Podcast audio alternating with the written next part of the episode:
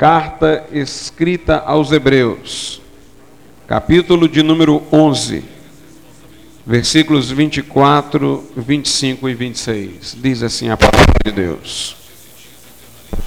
Pela fé, Moisés, sendo já grande, recusou ser chamado filho da filha de Faraó escolhendo antes ser maltratado com o povo de Deus, do que por um pouco de tempo ter o gozo do pecado, tendo por maiores riquezas o vitupério de Cristo do que os tesouros do Egito, porque tinha em vista a recompensa. Versículo 27. Pela fé deixou o Egito não temendo a ira do rei, porque ficou firme, como vendo o invisível. Podeis assentar.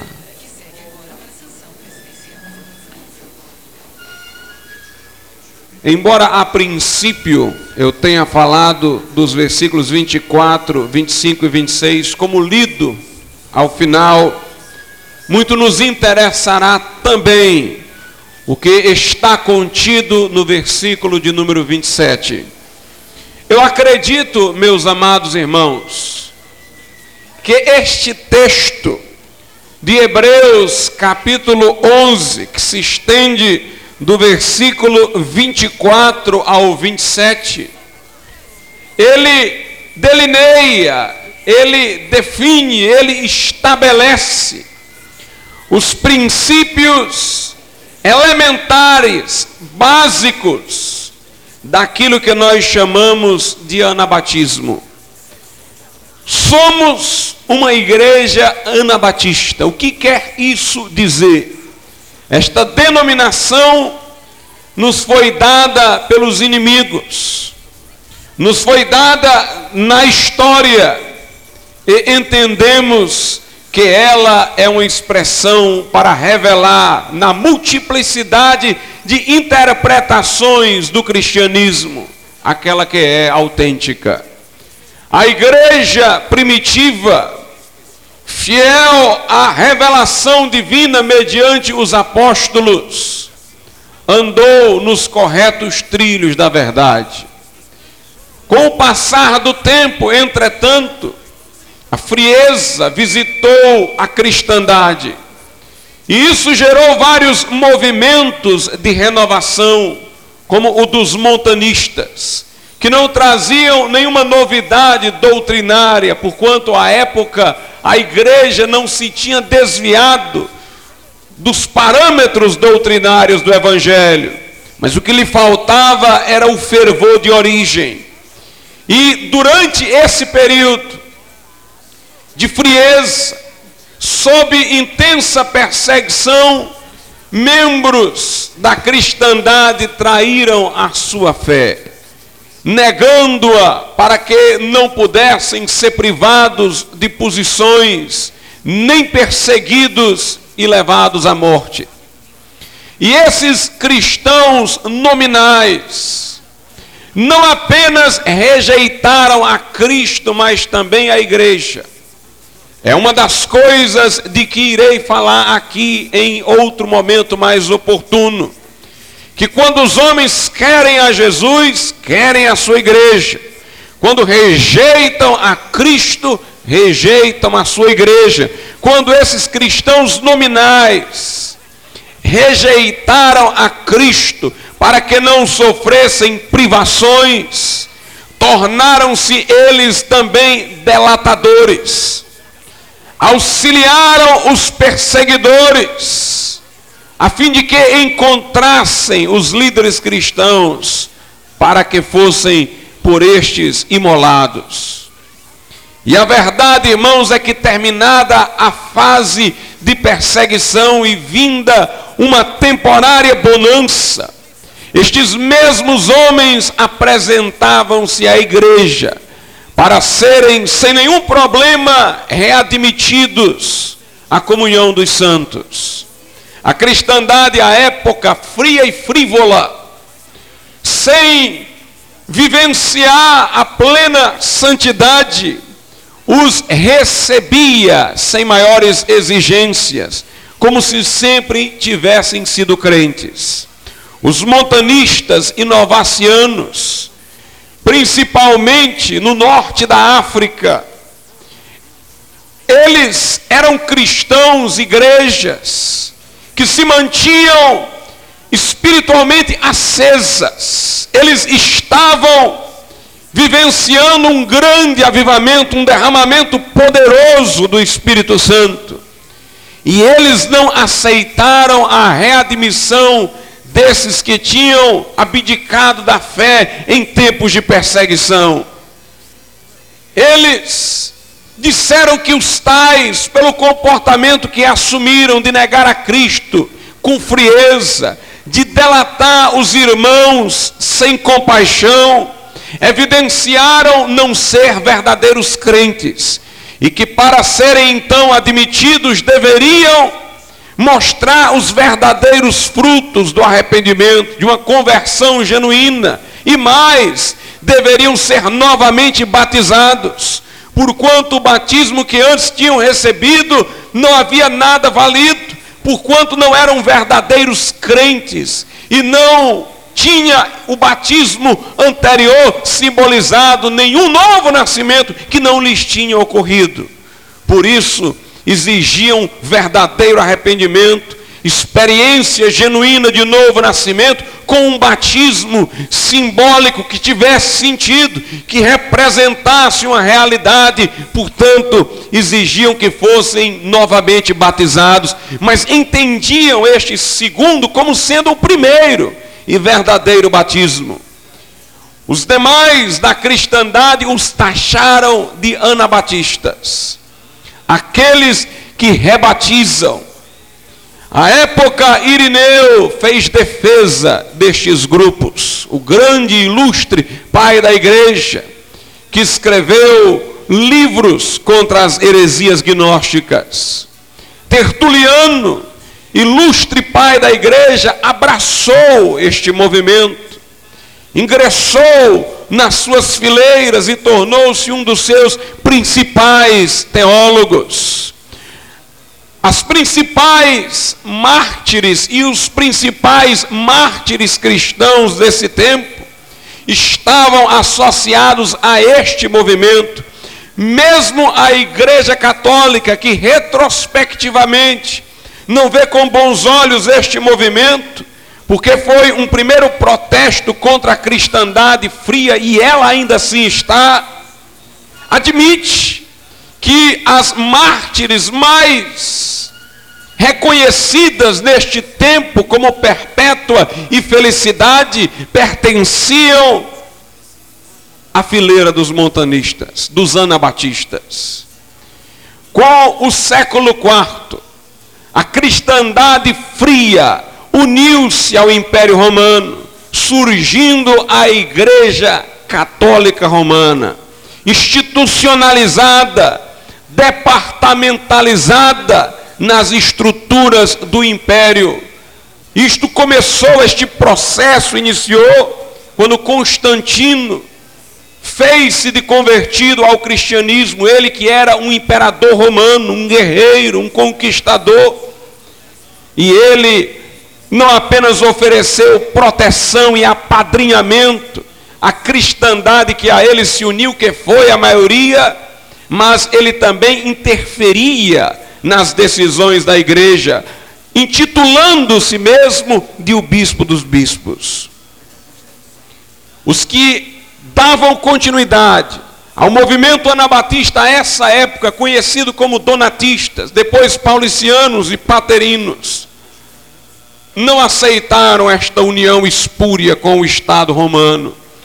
E foram eles perseguidos violentamente na Idade Média. E então, melhor, ficaram conhecidos como anabatistas, porque a igreja do império, a católica romana, passou a batizar as crianças porque houve uma confusão entre batismo e cidadania. Como a pessoa tinha cidadania ao nascer e a igreja estava comprometida com o império, o batismo passou a ser sinal de cidadania. Os anabatistas não aceitavam o batismo de infantes, rebatizavam os que lhes vinham do catolicismo. E mais do que nunca, na Idade Média e por fim, no século XVI, foram conhecidos como anabatistas. Nós cremos que esses anabatistas são a igreja verdadeira, que sobreviveu aos tempos, que suportou a perseguição, que deixou na história um rastro de sangue, mas que sobreviveu por todos os tempos. Essa é a igreja que, sob diversos nomes, arnaldistas, paulicianos, paterinos, valdenses, tem sobrevivido na história. Essa é a igreja que, destruída aqui, aparecia acolá que quando pensavam ter eliminado de vez, reacendia numa aldeia, numa montanha, no, no outro lugar imprevisto. Acreditamos, meus irmãos, que esta é a igreja imortal, porque é a igreja visível de Jesus Cristo. Pois bem, o texto que lemos, ele estabelece os princípios principais da doutrina e prática do anabatismo. Porque os anabatistas não se distinguem de outros grupos apenas pela recusa do batismo de infantes, apenas pela seriedade com que exerce a disciplina. Os anabatistas também não apenas recusaram a união com o Estado, mas as uniões mais disfarçadas com a política. Os anabatistas têm uma concepção forte do valor da comunidade cristã. Os anabatistas têm uma compreensão mais aprofundada da fé e entendem, acima de tudo, que ser cristão é fazer escolhas e escolhas certas. Aqui em Hebreus, capítulo 11, a Bíblia diz assim: pela fé, Moisés, sendo já grande, recusou ser chamado filho da filha de Faraó. Logo, na primeira proposição, nós vemos alguma coisa que interessa aos anabatistas. Diz a Bíblia que Moisés, quando grande, fez uma escolha. Quando criança, antes de chegar à idade da razão, ele não poderia fazer escolhas como a de servir a Deus. Lhe faltavam as condições mentais para compreender o Evangelho e tomar decisões. A crença anabatista é essa: de que os infantes não devem ser batizados porque não escolheram livremente o cristianismo e nem precisam sê-lo porquanto estão cobertos pelo sacrifício de Cristo, enquanto não chegarem à idade da razão. Mas, vindo a idade da razão, chega a responsabilidade. O homem passa a ser responsável por suas escolhas, e ele deve fazer a escolha certa, a escolha que fez Moisés, que quando já grande recusou ser chamado filho da filha de Faraó e preferiu ser maltratado com o povo de Deus. A idade da responsabilidade é a idade da razão, é a idade das escolhas, de escolher o cristianismo, de escolher o batismo. Para nós a fé não é algo meramente intelectivo, não é apenas uma compreensão das coisas, não é apenas algo que você aprende por uma educação. Não, para nós a fé é volitiva, a fé é entrega, a fé é rendição, a fé é consagração, a fé é escolha, a fé é uma decisão do homem na direção de Deus, é uma conversão, é uma mudança de rota, é uma mudança de caminho. Meus irmãos, creem em Jesus é tomar a cruz e segui-lo, creem em Jesus é aceitar-se morto na sua morte e aceitar o presente da sua vida ressurreta para andar neste mundo como nova criatura criatura em Cristo Jesus. A fé não é uma realidade superficial não é meramente doutrinária, não é repetição mecânica de catecismo. A fé, meus irmãos, é um coração contagiado de zelo por Deus. A fé é um coração incendiado de fervor pelo Senhor Jesus Cristo. A fé é um coração aderente às verdades da palavra de Deus. Diz aqui a Bíblia que em idade adulta Moisés recusou ser chamado filho da filha de Faraó. Há uma coisa importante aqui.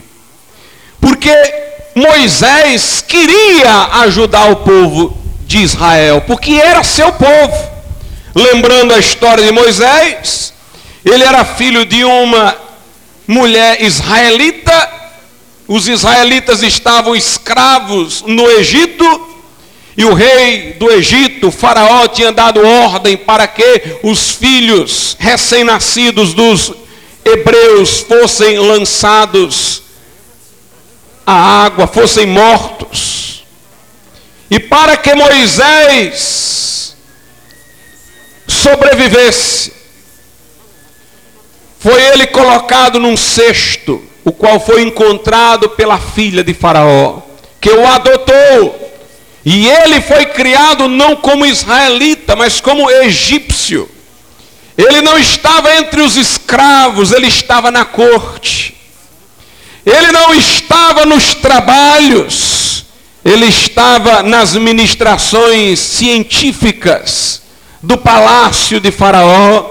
Era até mesmo um possível herdeiro do trono, porque era filho da filha de Faraó mas ele recusou isso. Se fôssemos julgar pela razão, irmãos, reprovaríamos Moisés. Porque diríamos assim: por que, que em vez de ele ter recusado ser chamado filho da filha de Faraó e se unido ao povo de Deus, ele não aproveitou a sua posição para libertar o povo de Deus? O raciocínio lógico do homem é esse. Porque ele não tentou ser então o herdeiro do trono, ou então mesmo pleitear pela sua influência a libertação de Israel? Por que uma tomada de atitude tão drástica de recusar seu título, sua influência para se unir ao povo de Deus? Ser maltratado com o povo, porque ele não usou a sua influência.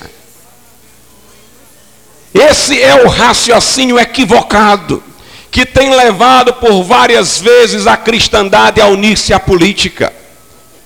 Foi por esse raciocínio que os protestantes equivocados da reforma aceitaram a proteção de príncipes. Eles querem nos proteger, vamos aceitar, vamos nos unir. Foi esse o erro da Igreja Católica à época de Constantino.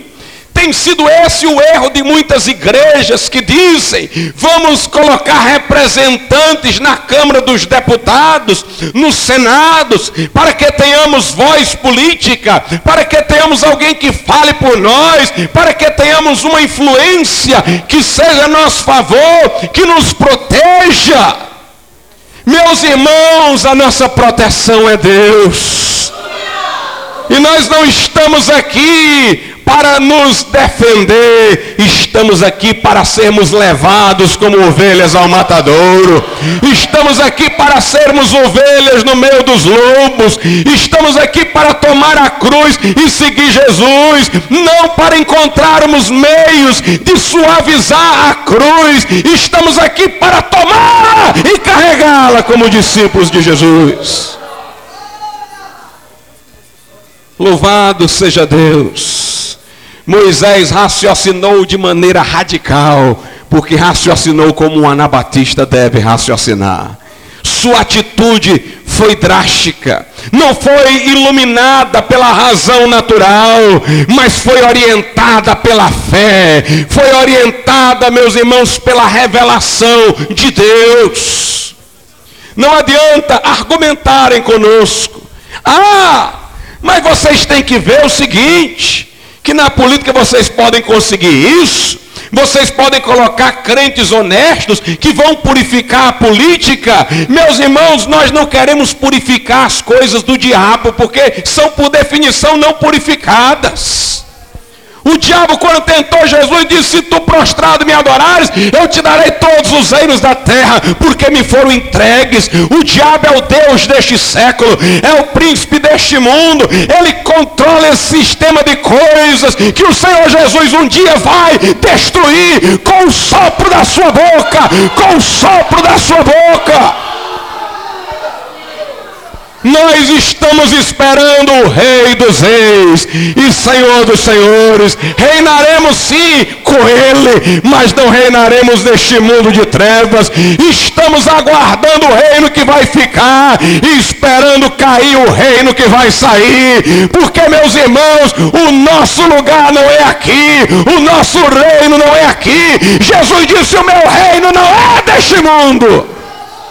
Se fosse os meus servos pelejariam, mas agora o meu reino não é daqui. Quiseram fazer de Jesus rei e ele não aceitou ser rei, ele não aceitou. Nós nem aceitamos a magistratura para um crente, porque um juiz terreno, ele aplica a lei terrena, e a lei vem dos políticos que podem fazê-la de maneira incompatível com o cristianismo. Basta lhes lembrar que em grande parte dos países da Europa já há casamento de homossexuais. Imagine um juiz crente que, para seguir a lei, vai celebrar casamento entre homossexuais.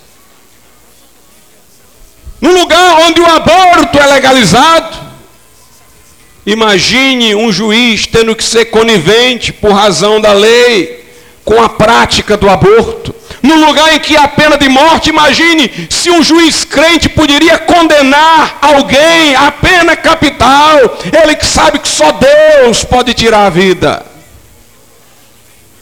Uma vez perguntaram a Jesus, está lá no Evangelho de Lucas, se ele não iria julgar a causa entre dois irmãos.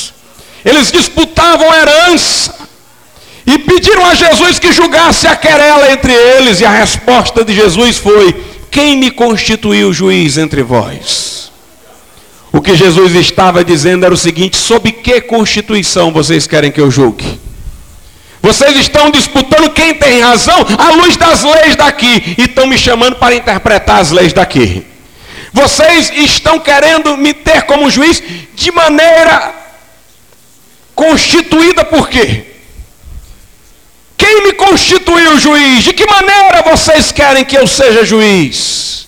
Ele vai julgar quando sentar-se no, no seu trono para julgar segundo as leis eternas do Deus Todo-Poderoso. Mas ele não aceitou ser um juiz terreno. Lá na carta à igreja de Corinto, Havia disputa entre os irmãos e a carnalidade era tão grande que eles levavam essas disputas a tribunais terrenos. E Paulo disse: Não há entre vocês um sábio que julgue essas divergências entre vocês. Vocês vão levar o problema de vocês perante incrédulos. Note, Paulo chamou os juízes de incrédulos. Se um juiz pudesse ser crente, Paulo não iria ser tão taxativo. Ele ia dizer perante possíveis incrédulos, perante prováveis incrédulos.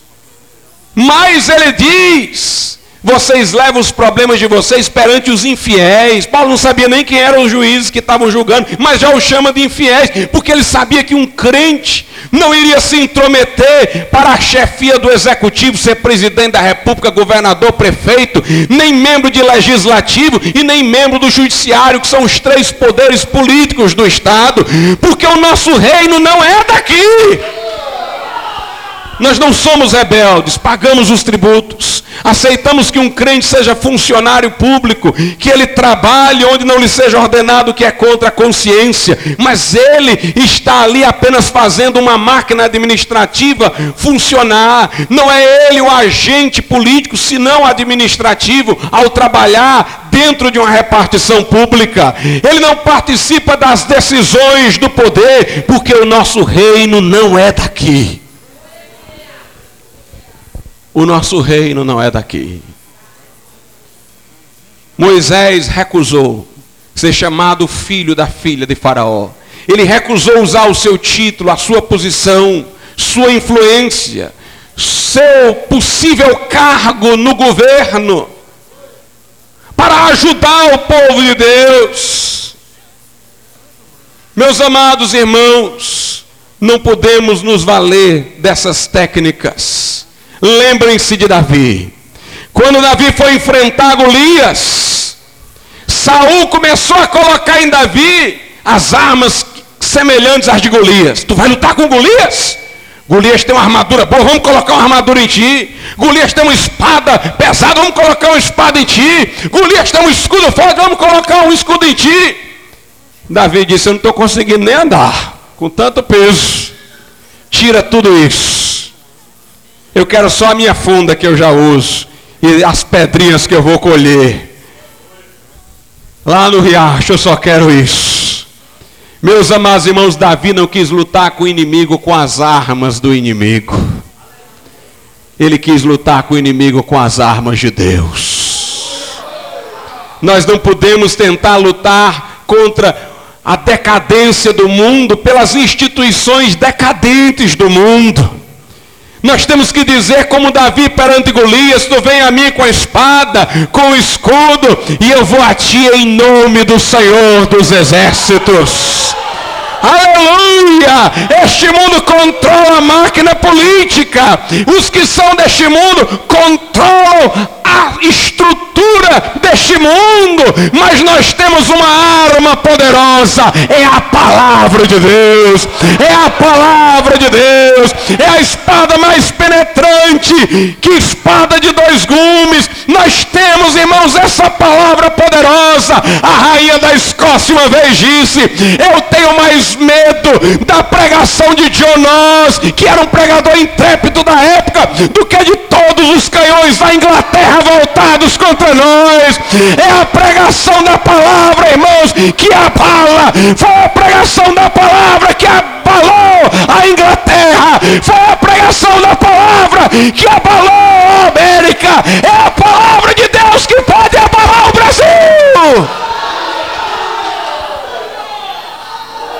Aleluia! Nossa luta não é contra carne nem sangue, mas é contra principados e potestades nas regiões celestes. O diabo não teme cargo político, o diabo não teme deputado, senador, prefeito, governador, juiz, mas o diabo sai quando expulsamos em nome de Jesus.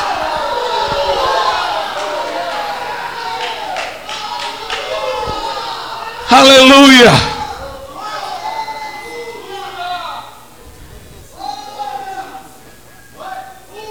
Louvado seja Deus. Louvado seja Deus. Pastor, você tem tido de eleitor? Tenho. Você vai às urnas? Vou. É exigência da lei. Você vota em alguém? Não, eu anulo meu voto. Você não é brasileiro? Não sou, tenho título de eleitor. Terrenamente eu sou. Mas no meu coração não me considero. Eu estou aqui, mas eu não sou daqui. Paulo diz na carta aos Filipenses: Eu sou hebreu de hebreus. Não, não tem como negar. Ele diz: Mas eu considero isso como nada para ganhar Cristo. Você é do ponto de vista organizacional desse mundo, dizem que eu sou. Mas eu não me considero, meu coração é que não se apega a isso. Porque para mim a minha cidadania está no céu, de onde esperamos um Salvador, o Senhor Jesus Cristo. Louvado seja Deus. Pela fé, Moisés recusou ser chamado filho da filha de Faraó. E diz aqui a Bíblia que ele fez uma escolha. Versículo 25: escolhendo antes ser maltratado com o povo de Deus, do que por um pouco de tempo ter o gozo do pecado, tendo por maiores riquezas o vitupério de Cristo, do que os tesouros do Egito, porque tinha em vista a recompensa. Ele escolheu o povo de Deus. Meus irmãos, essa é uma das coisas importantes no anabatismo. É o valor que se dá à comunidade e ao compromisso. A igreja é invisível. O corpo de Cristo é místico. Não preciso me preocupar com a comunidade local. Não preciso me preocupar em aprender com os meus irmãos. Não preciso da comunidade. Isso é contra o anabatismo. Porque o anabatismo entende, irmãos, que Cristo está no meio do seu povo entre eles andarei, e eu serei o seu Deus.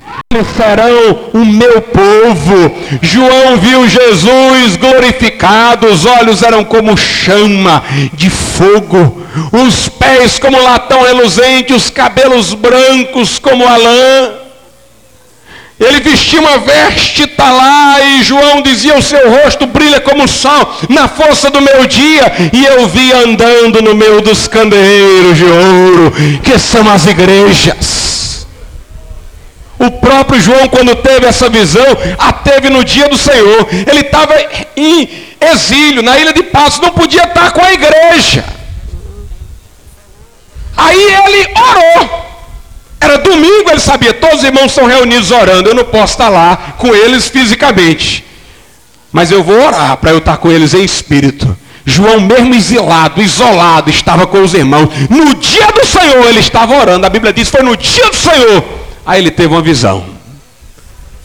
Quando João escreve a carta às igrejas, ele diz: João, companheiro nas aflições e na perseverança, por amor de Jesus.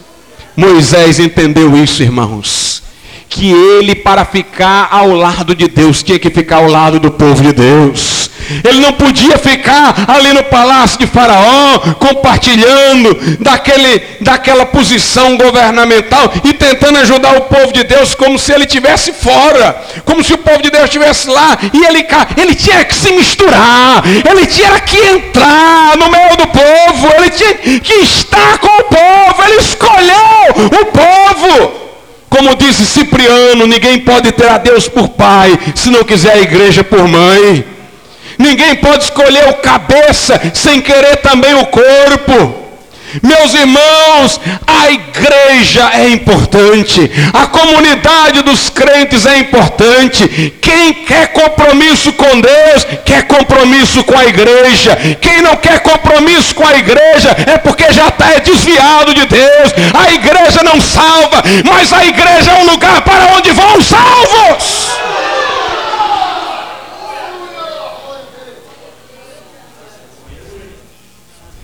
Aleluia. É o lugar para onde vão os salvos. Há coisas que só acontecem na igreja. Onde estiverem dois ou três reunidos em meu nome, Jesus disse: Aí estou eu no meio deles quando ele disse aos discípulos, ide pregai, ele estava dando ordem à igreja, uma pregação coletiva. Ele disse, eis que estou convosco todos os dias, até a consumação dos séculos. É na igreja onde se manifestam os dons espirituais. É na igreja onde se manifestam os dons. Quando vos ajuntais, um tem salmo, um tem língua, o outro tem profecia, o outro tem revelação, faça-se tudo para edificação. É para a igreja que Deus deu uns para pastores, outros outros para evangelistas, outros para mestres. Meus amados irmãos, é na igreja onde estão os dons ministeriais, é na igreja onde estão os dons carismáticos. O que a Bíblia fala no Novo Testamento é para a igreja. Você lê lá, carta de Paulo aos Romanos. Aí fica aplicando o que a Bíblia está dizendo a você, mas você não está em igreja nenhuma, você não está em sintonia com os irmãos. Paulo prometeu aquelas coisas ali para quem está na igreja.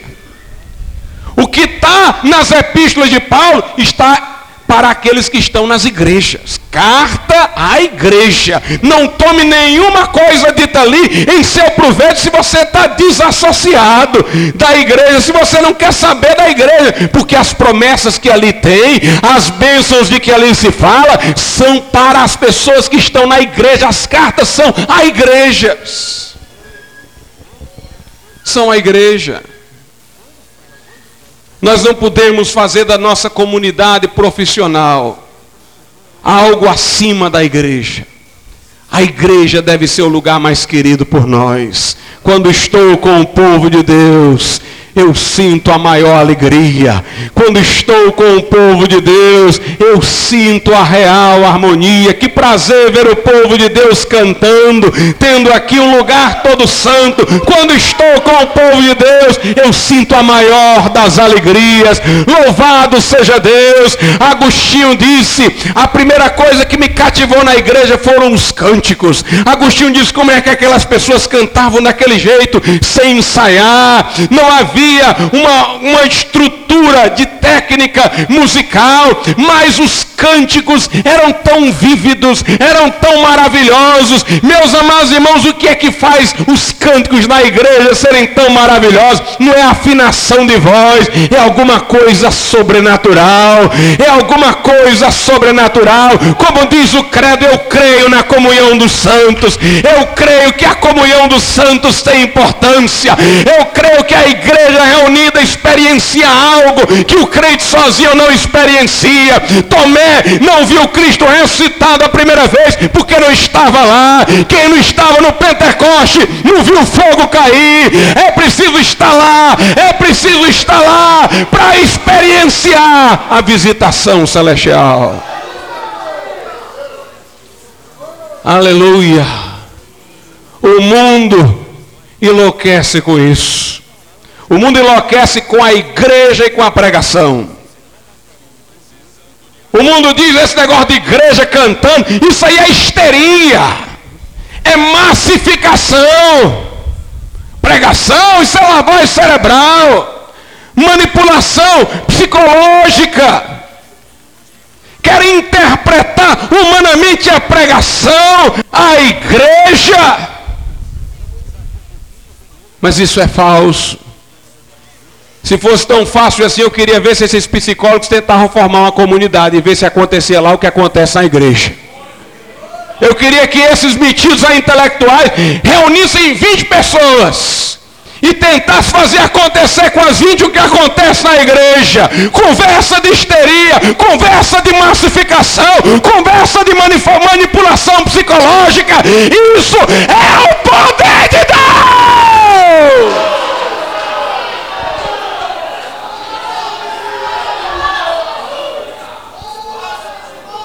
Aleluia. Moisés escolheu o povo, escolheu o sofrimento, escolheu sofrer com o povo de Deus, escolheu sofrer com o povo de Deus. Meus amados irmãos, escolher o povo de Deus é escolher o sofrimento. Tem gente que diz, ah, eu gosto de José de Arimateia, está aí um bom exemplo. Era membro do Sinédrio, era político, isso não está tão claro assim na Bíblia. E ele está aí, era crente, crente entrosado. A Bíblia diz que José de Arimateia era um discípulo oculto, tinha vergonha de dizer que era crente. Vão tomar esse exemplo aí, então já sei que tipo de crente é que está falando. É crente que quer se esconder. Meus amados irmãos, eu gosto de ser chamada de radical, cabeça dura, antiquado. Eu não quero ser moldado por este mundo. Eu não quero ser modelado por este século. Eu não quero ser José de Arimateia, não. Eu quero ser como aquele cego que foi curado. Expulsaram ele da sinagoga Disseram para ele, diz que esse homem é pecador. Ele bateu o pé e disse, se é pecador, não sei. Eu sei que era cego, agora estou vendo. Eu quero ser como Sadraque, Mesaque e Abdenego. disseram: se ajoelha dentro da imagem, senão vai para a fornalha de fogo. Nós não vamos nos ajoelhar. Vai para a fornalha de fogo, Deus nos livrará. E ainda que Ele não nos livre, nós não vamos nos dobrar. Eu quero ser como Daniel. Vem a lei do rei. Por um mês ninguém ora Deus de um. Moisés, Daniel ora e ainda abre a janela para todo mundo ver. Vai para a cova dos leões. Vou orar dentro da cova dos leões. Ora em casa com a porta aberta, com a janela aberta. E vou orar na cova. Ele foi lá, orou na cova. E a boca do leão fechou.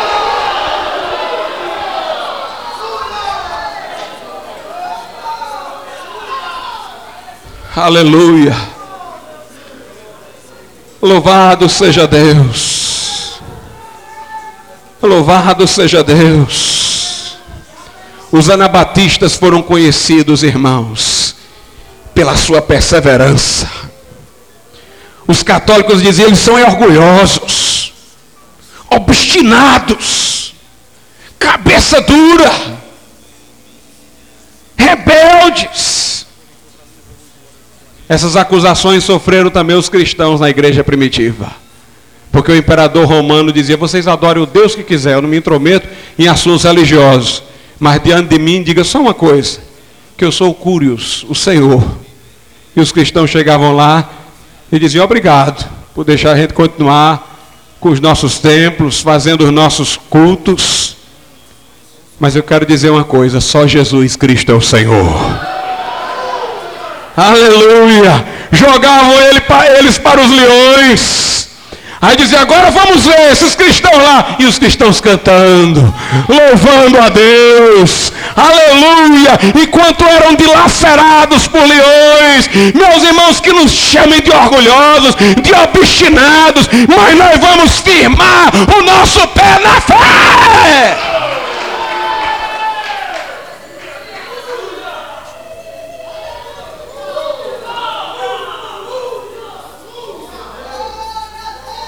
A minha fé está dirigida a Deus que não muda. Enquanto Deus não mudar, ela não muda. Ela é tão dura quanto Deus o é. Ela é tão imutável quanto Deus é imutável. Porque ela descansa dele, ela se apoia nele. E assim como ele é a rocha dos séculos, que não é movida por ninguém, assim também deve ser a nossa fé. O mundo pode mudar, o mundo pode ficar moderno, mas a igreja tem que continuar na verdade. A igreja tem que continuar na verdade. E alguns que dizem assim, mas pastor, são tempos modernos, tem que se readaptar. Meus irmãos, o mundo está toda hora envelhecendo. Não apenas as pessoas no mundo envelhecem, o mundo também envelhece. Faz uma roupa, no outro ano já é feia. Faz um carro, no outro ano já é feio. Tem outro carro. É a moda mudando, são os carros mudando, são o penteado mudando tudo aqui muda, porque tudo aqui envelhece, tudo aqui está destinado à corrupção, mas a igreja é diferente, porque a igreja está se renovando em força a cada dia, a igreja está se renovando em Deus. Aleluia.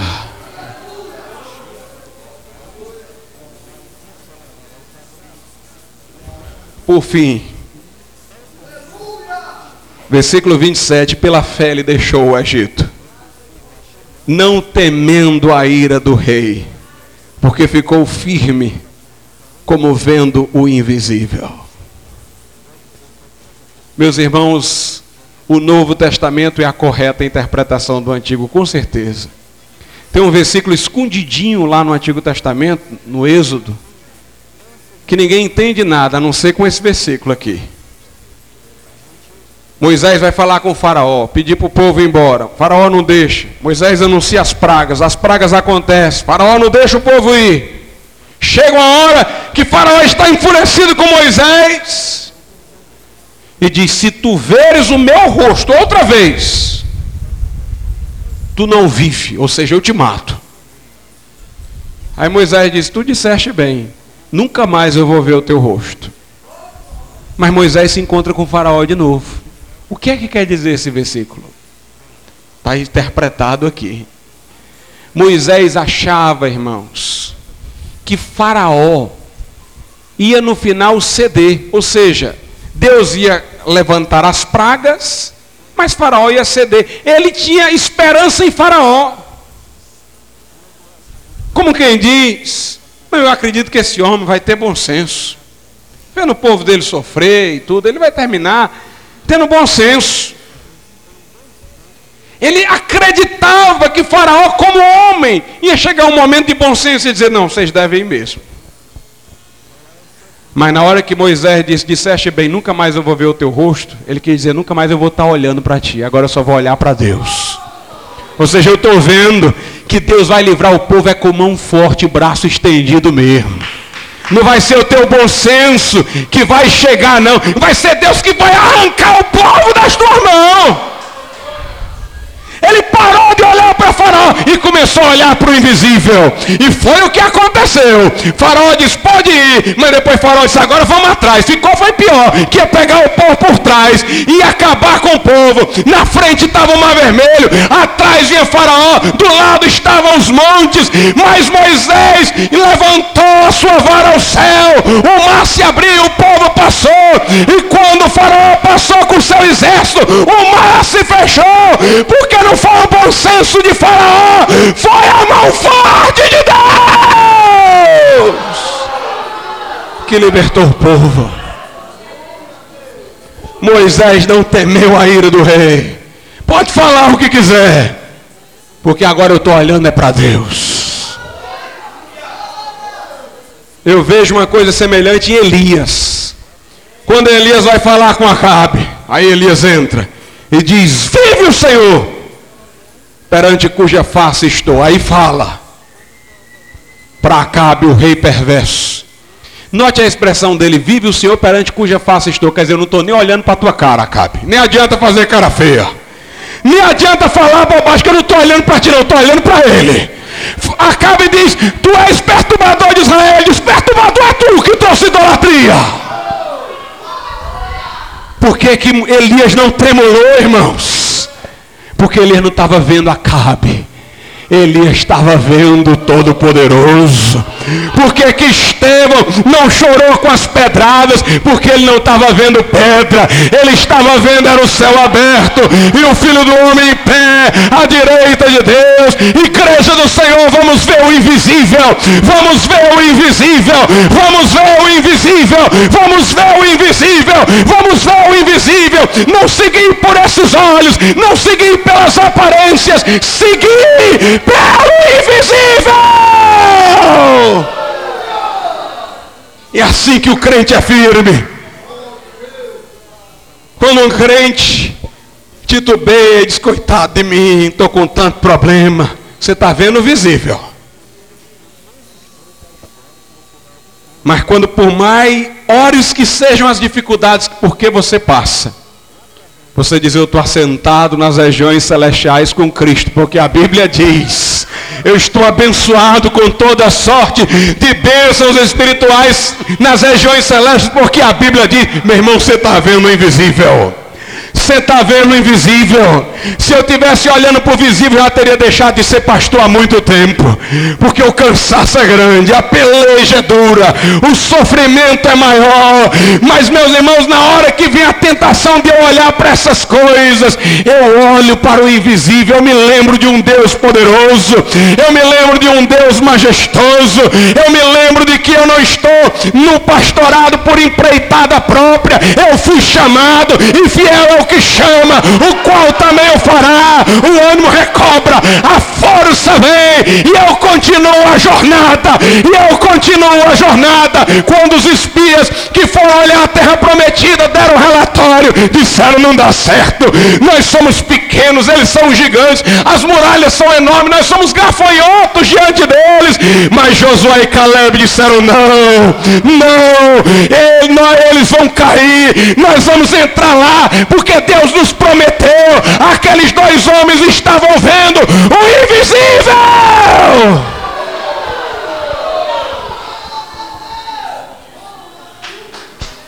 Aleluia. A obra de Deus não se faz por cálculo, por programa. A obra de Deus se faz com coragem e fé. Com coragem e fé. Eu gostava do irmão Saldanha, porque onde diziam para ele, ali o evangelho não dá certo, ele dizia, é para lá que eu vou. Ali o povo é duro, então eu vou pregar ali. Ali tem perseguição, então eu vou lá. Uma vez ele chegou numa cidade. E lá todos os crentes que tinham pregado tinham sido espancados, porque o padre insuflava o povo contra os pregadores. E o delegado chegou para o irmão Saldanha e disse: Olha, não prega aqui não. Eu não quero, eu não vou ter condições de conter a confusão. Ele disse: Eu vou pregar, eu quero saber onde é que o padre mora. Disseram: O padre mora ali naquele morro. Ele disse: Pois eu vou, então vou subir lá e vou pregar lá. E o delegado disse: Eu não vou conseguir administrar. E ele saiu divulgando pela cidade que ia pregar lá, nas barbas do padre, como ele dizia.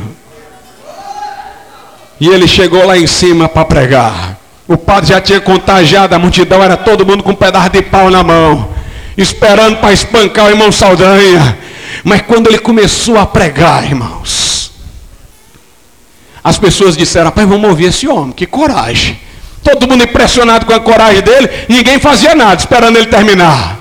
Aí ele mesmo contava ele disse, quando eu terminei de pregar, ficou todo mundo um olhando para o outro, mas rapaz, esse homem teve coragem de pregar aqui mesmo. Irmão Saldanha disse, eu aproveitei, saí no meio da multidão e fui-me embora.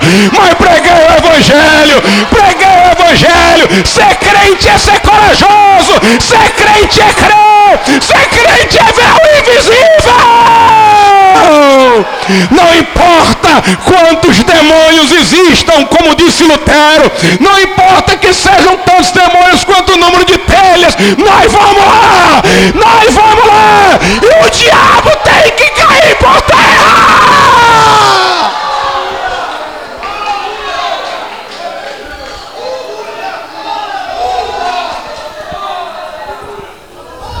Aleluia. Os do mundo dizem: vocês não têm representante na política, vocês não têm riqueza, vocês são Zé Povinho, o que é que vocês esperam? Meus irmãos, nós não estamos vendo nada disso. Nós estamos vendo um palácio no céu para nós. Nós estamos vendo tesouros imperecíveis nós temos, estamos vendo um rei glorioso e que nós vamos reinar com ele, que ele vai triunfar sobre os reinos dessa terra. Aleluia. A igreja, diz a Bíblia, é uma nação santa. Não quer dizer que ela é mais uma nação, apenas distinta por alguma especificidade. Ela é uma nação santa em sentido transcendente. Nenhuma nação é nação como a igreja é. A igreja não é uma organização, é um organismo. Sua unidade não é meramente de ideias, é mística. E através da igreja, Deus está escrevendo a história. Vamos ficar de pé.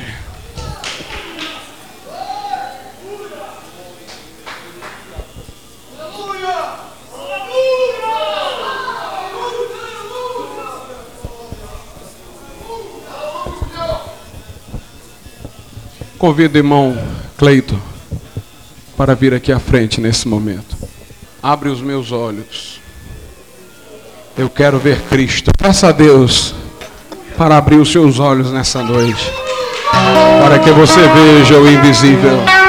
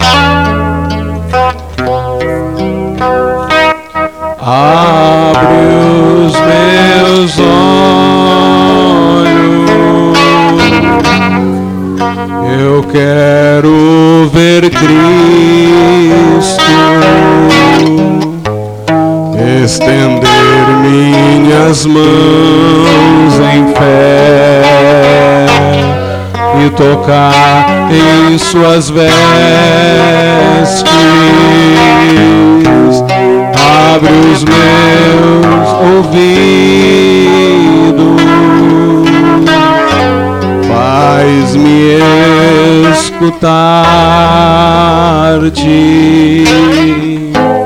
abre os meus olhos,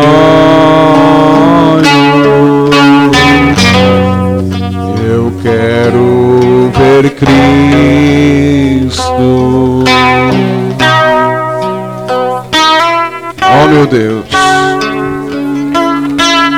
Teu Espírito opere aqui neste lugar, Senhor, e atraia corações a Jesus.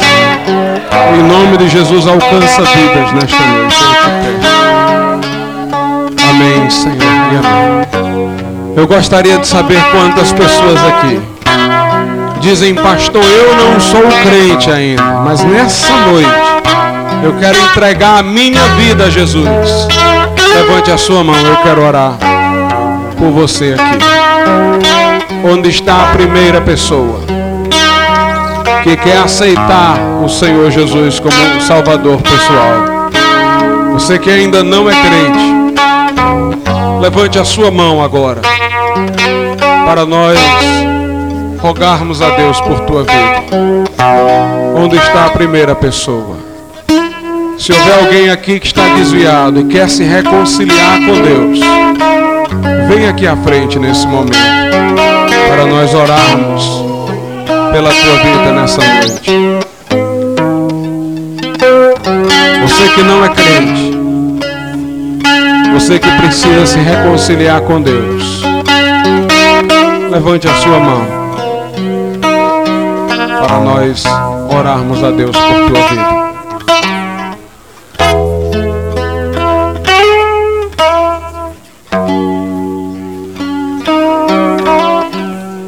Querido Deus e Pai, eu te peço, meu Deus, nessa noite, que esta mensagem e toda uma série de pregações, estudos que nessa semana hão de ser feitos, possam, meu Deus, avivar no teu povo a chama do zelo pela verdade, para que lembremos-nos de onde viemos, para sabermos para onde vamos, ó Pai. Ajuda-nos, meu Senhor, a sermos fervorosos defensores da verdade. Em nome de Jesus, te pedimos e te agradecemos. Amém, Senhor e amém. Podem sentar.